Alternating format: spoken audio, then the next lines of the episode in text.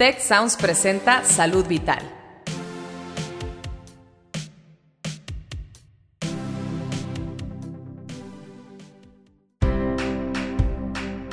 Esto es Salud Vital. Yo soy Fernando Castilleja. Y yo soy Marcela Toscano. Y aquí comienza tu ruta de bienestar.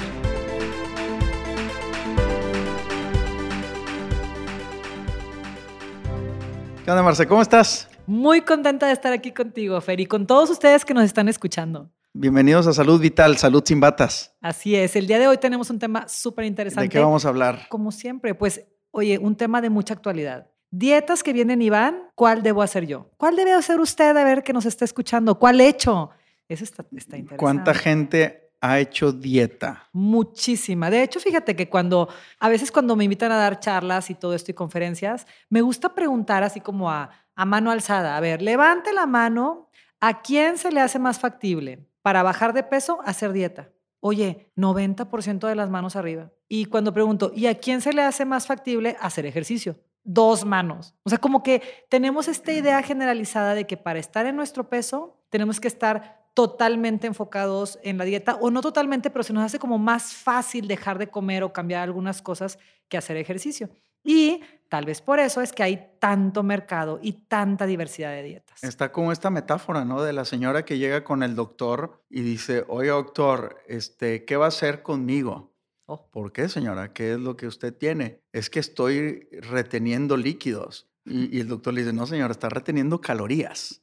Qué feo. Entonces, entonces, a ver, a ver, ¿cómo, cómo, de dónde viene el sobrepeso, Marce? O sea, porque al final del día, la motivación para que alguien haga un tema de nutrición especializada, dieta, eh, régimen alimenticio, lo que tú quieras, es una motivación de, salud, de estética. de estética Ajá. o de sentirse bien. Mira, la más. mayor parte de la gente que acude a consulta a buscar un cambio en su alimentación, la mayor parte es un tema de estética. Y de verdad, te puedo decir que un, un pequeño, un pequeño porcentaje sí viene por algún problema específico de salud que implica que haga algún cambio de alimentación. Al final, pues todos vamos a caer en el mismo lugar, porque si comes mejor, tu, tu salud va a mejorar. ¿Por qué? ¿Por qué ahora ha estado incrementándose tanto los niveles de sobrepeso y obesidad? Pues contra lo que había hace algunos años.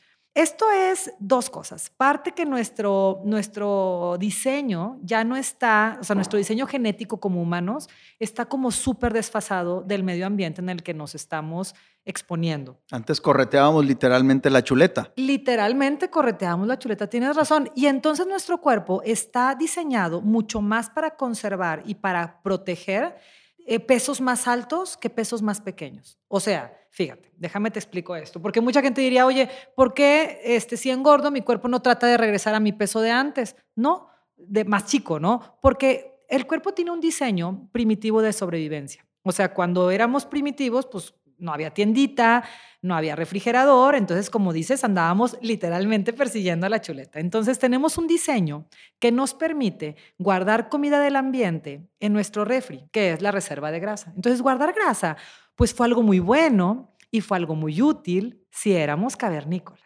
¿Verdad? Guardar grasa ahorita ya no es tan padre porque cambió el ambiente. Porque no te la gastas. Así es, y, y además sin hacer ningún esfuerzo, pues yo nomás le hago así, me echo unas galletas. Entonces, cambia el ambiente, pero no se actualiza el diseño.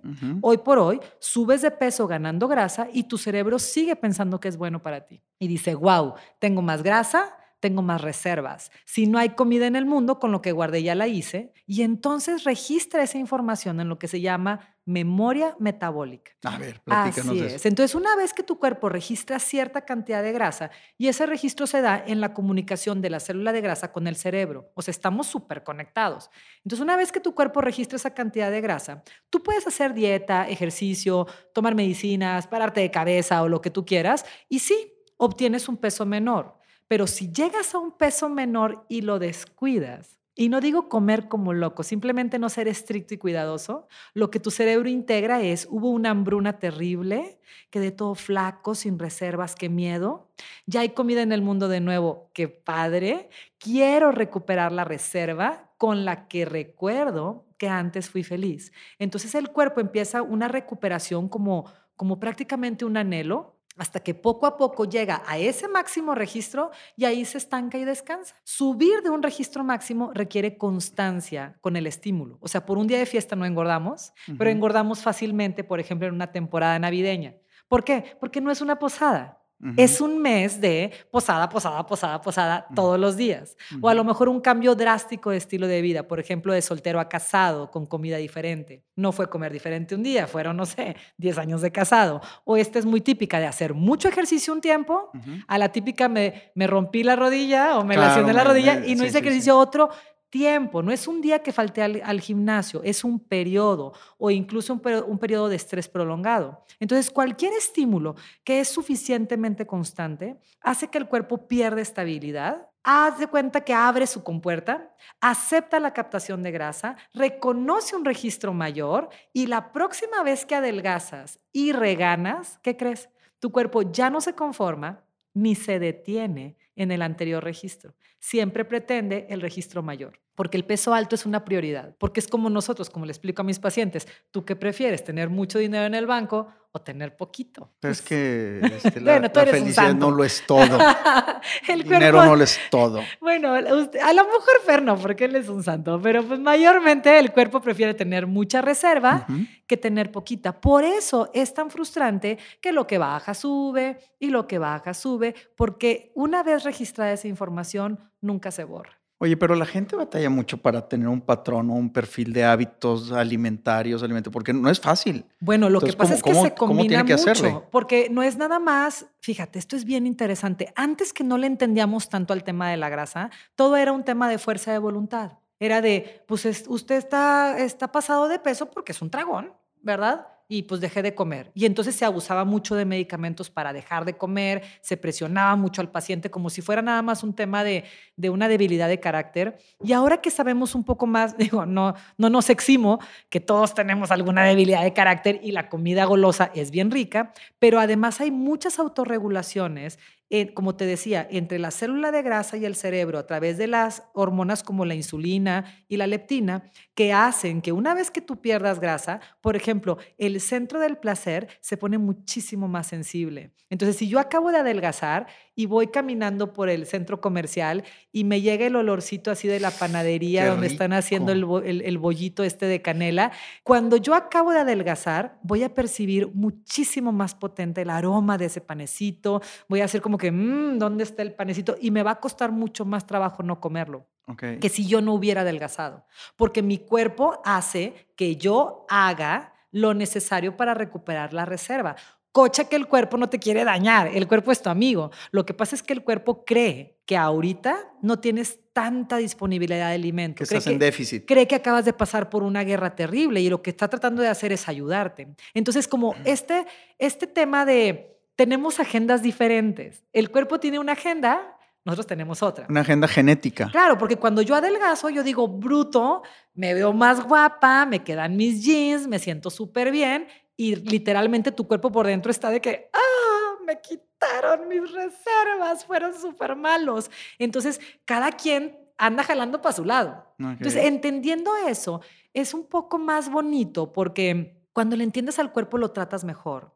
La idea es no pelear con el cuerpo. Pero la gente no le, no le busca entender al cuerpo. La, quiere, la gente lo que quiere es ir es el verano a la playa y estar, caber en un bikini. Quieres un arreglo que sea para antier y poco gastado. Exacto, o sea, porque la, gente cuando llega a, la oficina no, no, te llega diciendo, ¿sabes qué? Quiero tener un cambio de hábitos para estar más sano. Dice, quiero que me ver, vestido. Eh, tengo una boda. Claro. Quiero caber. ¿Cómo le hago? Entonces, y, también luego viene otra preocupación. La gente se queja mucho de que lo que hizo lo frustra porque no pierde el peso. Claro. ¿A qué se debe? Que no pierdan peso si hacen dieta o si hacen restricción de calorías o si hacen cambio. Es importante el peso, es importante la composición corporal.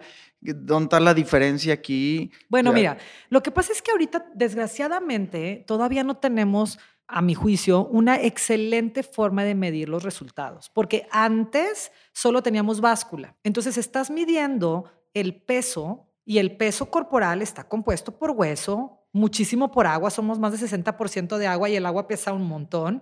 Y contrario, la grasa casi no pesa. Entonces, la forma de medir era sobre el peso. Luego nos dimos cuenta, híjole, bueno, la grasa casi no pesa. Vamos a agregarle a la báscula la, la medición del porcentaje de grasa. Pero otra vez, el porcentaje de grasa se mide como un por ciento, no como gramos de grasa. Entonces el porcentaje de grasa se va a afectar contra quien lo compares. Entonces si tengo mucha retención de líquido, por ejemplo en el caso de las mujeres, porque estoy cercana a que me baje la, menstruación o porque alguien está enfermo de los riñones y trae muchísima retención de líquido, la misma cantidad de grasa comparada contra muchísima agua pues, ¿qué les dije? El agua pesa mucho. Va a tener más peso de agua. y le va a salir más bajo el porcentaje de grasa, porque comparado contra tanta agua, la grasa se ve chiquita. O sea, yo comparada contra un pelado altísimo, hasta chaparrita me veo, ¿verdad? Entonces, no tenemos una forma súper eficiente de, de, monitorear el resultado. Por eso, para los pacientes puede ser como, como muy frustrante y tal vez también de ahí salen muchísimos mitos como antes se oían a cada rato, espero que ya no se oigan tanto, eso de no hagas ejercicio mientras adelgazas, porque no, porque no bajas de peso. Pues no, pues haces músculo. Exacto, ¿a quién le importa que no bajes de peso? Lo que queremos es que pierdas grasa, pero mucha gente tiene miedo de hacer ejercicio porque no va a bajar de peso en la báscula. Entonces, como bien lo dices, lo que estamos buscando es mejorar la composición corporal. Por eso vale la pena que amplíes como paciente cuando estés cuando, o como, como, como humano, cuando estás haciendo cambios en tu alimentación, que amplíes la forma en la que te mides. Sí checa tu peso, revisa tu porcentaje de grasa y revisa tus medidas. La ropa no miente. Y las, y las expectativas que te generas también hacia el cambio de peso. Claro. Luego la gente se frustra porque percibe que el cambio de peso es muy lento. y, y, yo ahí leo dos cosas. Una, que muchas veces queremos más de lo que realmente estamos haciendo. Claro. Y segunda, que desacoplamos. Muchas veces consideramos que solamente es la nutrición la parte de la bajada de peso. Lo que, lo que te decía al principio. Cuando tiene que haber un balance entre lo que ingieres y, lo, y cómo lo gastas. Claro. O sea, antes cuando correteábamos la chuleta este, y atrás del dientes de sable, corriendo, huyéndole, este, pues ahí te quemabas la caloría. Hoy no te la quemas. Así es. Hoy, hoy eh, el, el, el deporte, ver Netflix, este, garantiza que las calorías se quedan apelmazadas en uno. Claro, y yo como especialista en la nutrición les digo a mis pacientes, oye, yo vendo dietas, pero tengo que decirte que esto a pura alimentación no va a llegar a donde quieres, porque además entre flaco, delgado y espectacular, la diferencia es los músculos trabajaditos. Pero como te decía al principio, se nos hace más fácil dejar de comer que hacer ejercicio en una sociedad en la que no caminamos ni para ir a la tienda de la esquina. Es correcto. Entonces, claro que tiene que haber un equilibrio entre la alimentación y entre el ejercicio. Ahora, lo que decías de las expectativas, entiendo perfecto que queramos bajar muchísimo más rápido, porque cuando tú lo comparas contra el esfuerzo, o sea, imagínate que me está costando muchísimo esfuerzo, pues quiero un, muchísimos kilos menos, ¿no? Pero recuerden lo que les decía, la grasa casi no pesa. Entonces, un descenso saludable de peso, eh, considerando que estás perdiendo grasa y comiendo bien y demás, más o menos para que lo piensen, es entre medio kilo y un kilo semanal. O sea, cada 15 días entre un kilo y dos. Dos, avienta el confeti y rompe la piñata. ¿eh? Uno es aceptable, aunque moderado. Lo malo es que como tiempo antes no podíamos checar lo, lo del porcentaje de grasa, hace un tiempo y todavía programas de muy poca calidad ofrecen diuréticos, ofrecen laxantes y cualquier cosa para que pierdas peso de agua. O sea, agarra la onda que si a mí ahorita me da diarrea y me vomito y sudo y saco el agua por donde se me pueda salir, pues yo para mañana te bajo 5 kilos. ¿eh? No adelgacé 5 kilos. Sí, no pierdes, Solo perdí Pierdes, peso por agua y te deshidratas. Entonces, no toda pérdida de peso es adelgazar y no toda ganancia de peso es engordar. Ahora, ¿Qué nutrición es la recomendable para que alguien baje saludablemente de peso? Ahorita está de moda un montón de tendencias. O sea, hace algunos años que sí la mediterránea, que sí la Atkins, y ahora andamos con las ketos y con los ayunos intermitentes y con los paleos y demás. O sea, ¿cómo, debe haber equilibrio en alguien? O sea, ¿cómo alguien puede reconocer que lo que le están poniendo enfrente es algo que, uno, es sano? Dos, le va a dar los resultados aceptables este, y sin, sin estos rebotes, porque luego la gente hace ejercicio, o perdóname, hace dieta restringida durante tres semanas o cinco semanas o tres meses y, y- y luego la deja de hacer y en seis meses está peor que antes. Claro, es que hay que entender, hay que entender que todas las dietas funcionan, casi todas, hasta las dietas más raras que te imagines. Hay estudios de la dieta de, de comer puras porquerías, así de que el pastelillo este, alto en azúcar y demás, pero muy controlado en calorías, vas a bajar, no con muy buena calidad y con muy buena salud. Pero cualquier dieta que sea realmente llevada va a adelgazar. Por eso el problema de que todo mundo quiere tener la razón, porque todo mundo tiene algo de razón. Entonces tú puedes escuchar una dieta muy alta en carbohidratos que tiene el sustento científico para decir, sí, jala. Y puedes oír una dieta muy alta en grasa y sin carbohidratos que si le encuentras la información atrás, vas a encontrar muchísima teoría y muchísimos estudios que la validen. Entonces, bajo mi visión, porque yo me peleo mucho con el tener la razón. ¿verdad? Yo creo que nadie tiene la razón. Eh, bajo mi visión, mi recomendación para ustedes sería de cada corriente obtener lo bueno. O sea, ¿qué, qué me aporta esta corriente? ¿Qué me aporta esta otra? Y obtener como muchas habilidades y traerlas en la mochila. Porque mientras más flexible logres ser, tu mantenimiento va a ser posible. Si yo solo me acostumbro y aprendo a comer de una sola forma, no sé, la que quieras, sin carbohidratos, cuando de repente vaya a una fiesta, no sé, la piñata del sobrinito, La que Navidad dieron, con los tamales. ajá, la dieron chilidó con papas y gelatina y no hay otra cosa, ¿qué vas a hacer? Entonces, yo no digo que sea bueno comer mal. Lo que creo es que así como hay que aprender a comer bien con lo que aportan todas estas corrientes, junto con eso, creo que hay que aprender a comer mal. Ok, no, no recomiendo que se coma mal. Creo que es indispensable que también aprendamos a comer mal. ¿Por qué? Porque cuando bajas de peso con tantísimo esfuerzo, ya estás bien contento y regresas a la vida del humano normal y vas a una fiesta en la que hay lo que Tamales. tú quieras, tamales, rico. papitas, que ya sabemos que engordan y no deberías y son bien malos, pues que sepas utilizarlo sin que derrumbe tu resultado previo. Bien. En vez de que te pase O sea, sí se puede. Claro, y, y es un gol que hay que perseguir, porque si no lo que nos pasa es, ay, papitas, ay, son malas, sí, no debo, ya me comí una papita, pues ya, Ya. cómete las papas y los tamales y los pasteles, y ahí es donde viene el famoso rebote. Entonces.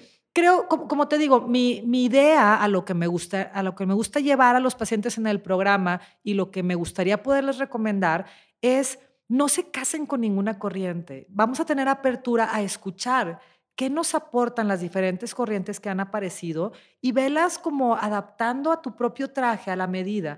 Porque, por ejemplo, te puedo decir que una dieta eh, convencional que tenga una mayor proporción de carbohidrato, menos proteína y menos grasa, es una dieta muy saludable para una persona que tiene niveles de insulina bajos o normales.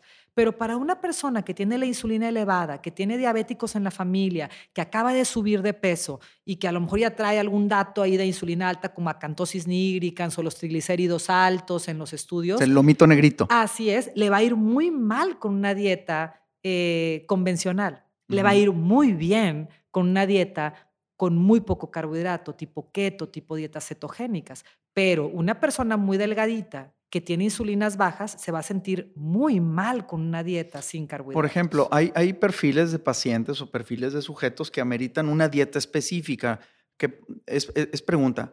Por ejemplo, sí. alguien que tiene el colesterol elevado, Ajá. que por la familia y él se lo midió y tal, y lo tiene elevado.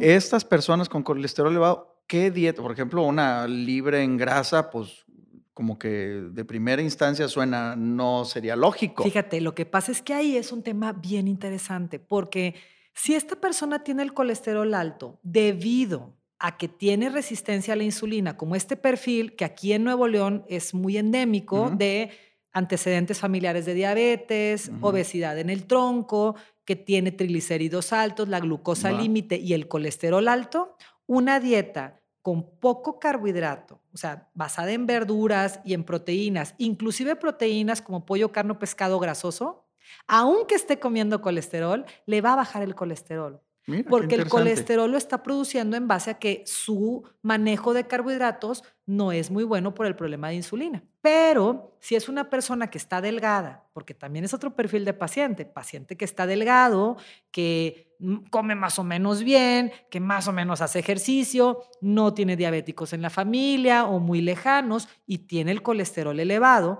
pero no comparte triglicéridos altos, la glucosa no está en los límites, esa persona sí debe cuidar el consumo de colesterol en la dieta. ¿Te fijas que, o sea, una, una, una dieta no es para todos? Bien. Entonces, ay, comadre, ¿qué hiciste? Qué guapa, pásame tu dieta. Pues si no es una dieta muy loca, está bien, pero si tienes una condición, a lo mejor sí es mejor que vayas con un especialista y tropicalices o individualices la indicación de lo que a ti te acomode, de lo que a ti te viene bien, ¿no? Como, como seres humanos normales nosotros, Ajá. que no estamos en el campo de la nutrición, este, ¿qué le recomiendas a la, a- a la gente? ¿A quién me puedo acercar para que me ayude a nutrirme mejor? Bueno, ahorita, gracias a Dios, como está la gente ya más consciente, pues ya hay muchos especialistas muy bien preparados en nutrición. Pueden ser licenciadas en nutrición, pueden ser médicos con, eh, con especialidad en nutrición, por ejemplo, como es mi caso.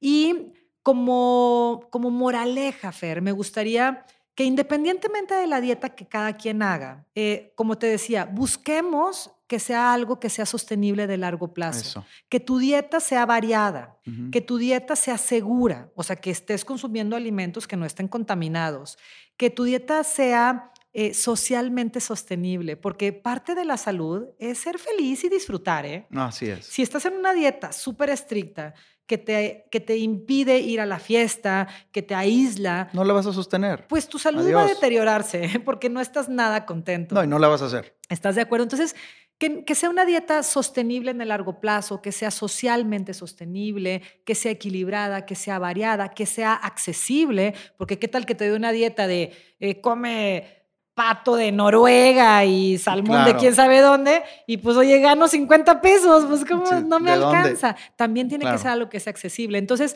busquen en el largo plazo que el programa que hagan les acomode. O sea, checa tu estilo de vida y asesórate con personas que te vean en el completo de quién eres, no que te quieran imponer una corriente que tal vez en papel sea muy buena, pero no viene al caso con tu propio estilo Hay que de vida. diseñar bien la nutrición acorde a tu perfil, ¿no? Así es, Y esa sí. capacidad la debe tener el, el experto en, s- en- en salud nutricional que, te, que está enfrente de ti, ¿no? Y que no haya obstáculo para hacer estos cambios. O sea, si no has encontrado con quién buscas, sí hay quien te pueda asesorar, pero un cambio en la alimentación, en el ejercicio y en general en el estilo de vida te va a dar muchísimos beneficios a todos los niveles. Híjole, Marce, pues buenísimos tus consejos. Yo quisiera quedarme dos horas más platicando del tema, pero se nos acabó el Otro tiempo. día le seguimos. Hay que, yo creo que hay mucho. Tenemos que hablar de la obesidad, de la cirugía para bajar de peso, de los suplementos. Hay Yo creo mucho. que hay un montón de cosas que tenemos todavía que conversar. Oye, una- un, un gusto estar con ustedes, un gusto estar contigo, Fer. Igualmente, Muchísimas Marce. gracias y con todos Gracias ustedes que nos hacen el favor de escucharnos. Nos vemos muy pronto. Nos hablamos pronto. Hasta luego. Muchas gracias al equipo de Tech Salud, el sistema de salud del Tecnológico de Monterrey, y al equipo de Tech Sounds. Productor ejecutivo de Tech Sounds, Miguel Mejía. Asistente de producción, Beatriz Rodríguez. Productores de Salud Vital, Melissa Hinojosa, Nora Morales y Fernando Zamora. Postproducción, Max Pérez. Les invitamos a escuchar el siguiente episodio de Salud Vital y el resto de programas de Tech Sounds en los canales de su preferencia.